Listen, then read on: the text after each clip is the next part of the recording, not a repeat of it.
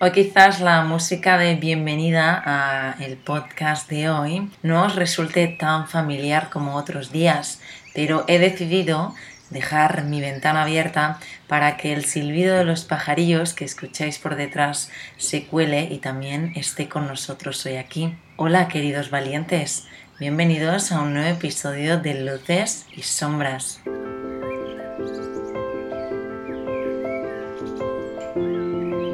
Lo cierto es que no hay mejor forma de estrenar mes, por lo menos para mí, que aquí con todos vosotros. Algunos quizás ya estaréis de vacaciones, pero muchos otros estamos ansiosos porque nos llegue ese turno. En mi caso, por una serie de motivos personales barra profesionales, no voy a tener muchas vacaciones, aunque sí que voy a disfrutar del verano con familia y con amigos, eso por supuesto.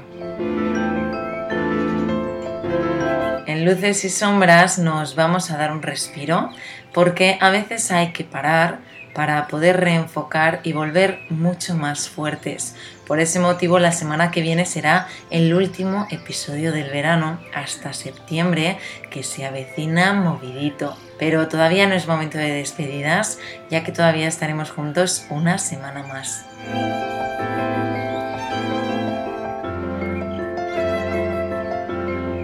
Como os comenté la semana pasada, nuestro reto de 12 meses, 12 libros sigue intacto, pero lo retomaremos después de verano, como ya os adelanté, porque he pensado que para motivarnos y activar nuestras necesidades lectoras este verano, os propongo un mini reto dentro del macro reto. Os propongo que nos leamos dos libros o tres si nos vemos con ganas y con tiempo para así retomar ese feeling con las historias que se encuentran dentro de los libros y de esa manera también reconectar un poquito con nosotros mismos.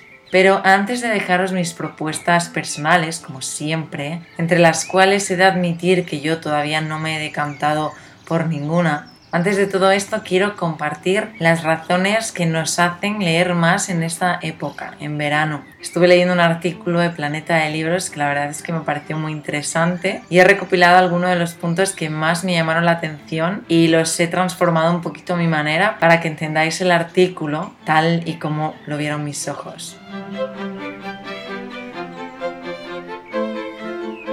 El primer punto que saqué en claro es que no tenemos que estar enchufados a nada, es decir, estamos mucho más desconectados de las rutinas que nos acompañan durante el resto del año.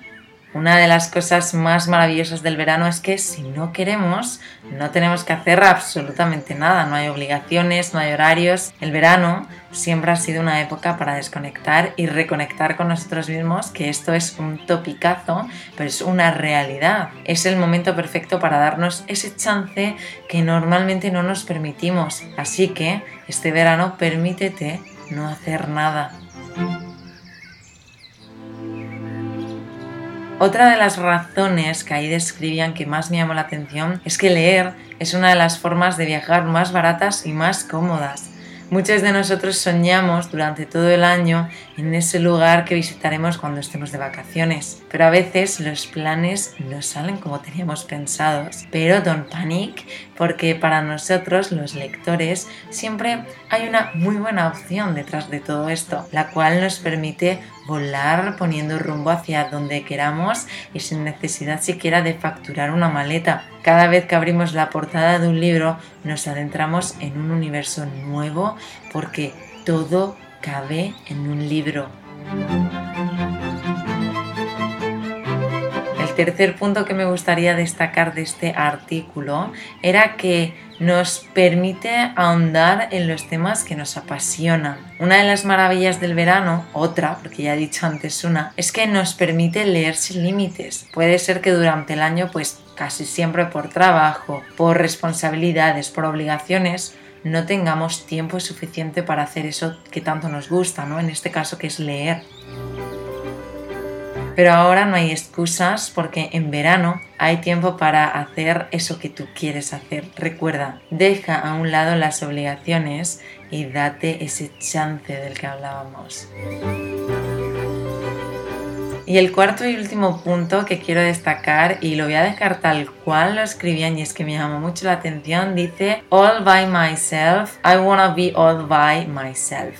¿No te pasa que a veces necesitas estar solo? Es genial tener tiempo libre e ir de cervezas con amigos, sin horario de vuelta, poder callejear por un pueblo costero con la familia o simplemente disfrutar de nuevas actividades con conocidos, con amigos. Pero tanto en nuestro día a día como durante las vacaciones parece que todo está diseñado para hacer cosas con otras personas. Y pasar tiempo solos es una forma encantadora de reconectar con nosotros, de recargar esas energías que tanto nos hacen falta para nuestro día a día durante el año. Y además, mientras leemos, no estamos del todo solos, porque estaremos siempre acompañados de personajes y de historias maravillosas. Si a vosotros, queridos oyentes, si os ocurre otra muy buena razón para leer en verano, escribidmela en Instagram en nuria.albaladejo, ya que os he dejado un nuevo post sobre mi motivo más personal por el que leer este verano será muy pero que muy especial.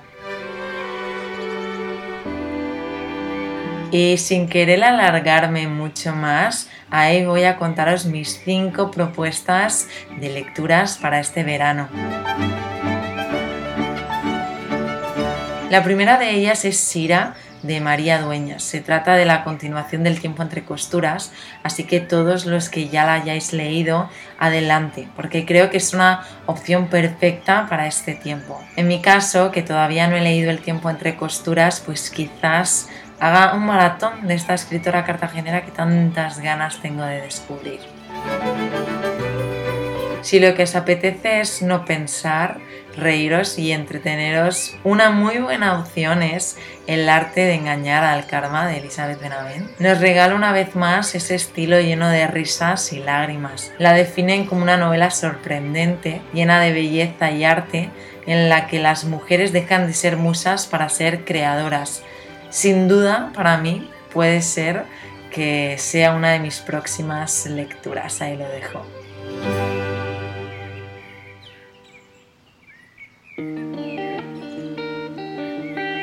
Mi siguiente propuesta es Amor Puro de Luis G. Martín, un autor del que ya os he hablado en otras ocasiones. Os he hablado muy muy bien porque es un autor que me encanta y me ha inspirado muchísimo personalmente. Y creo que sin duda Luis G. Martín siempre es un acierto. Esta se trata de una novela que amenizará seguro las siestas de verano.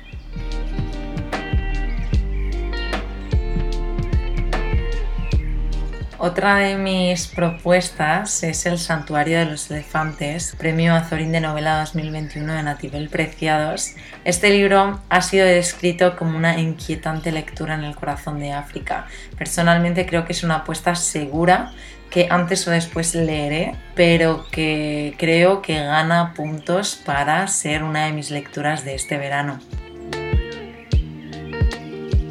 Y hasta aquí mis propuestas de verano. Sé que os he dicho que os haría 5 recomendaciones y sé que me queda una, pero he decidido que vamos a dejar la intriga latente para que así el próximo viernes nos encontremos de nuevo aquí en Luces y Sombras y quizás tenga alguna que otra noticia que daros.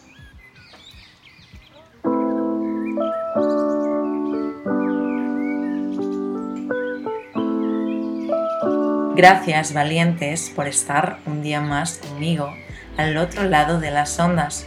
Os mando un beso enorme y recordad, cerrad vuestros ojos, respirad profundo y soltad todo aquello que no os permite alzar vuestro vuelo valiente.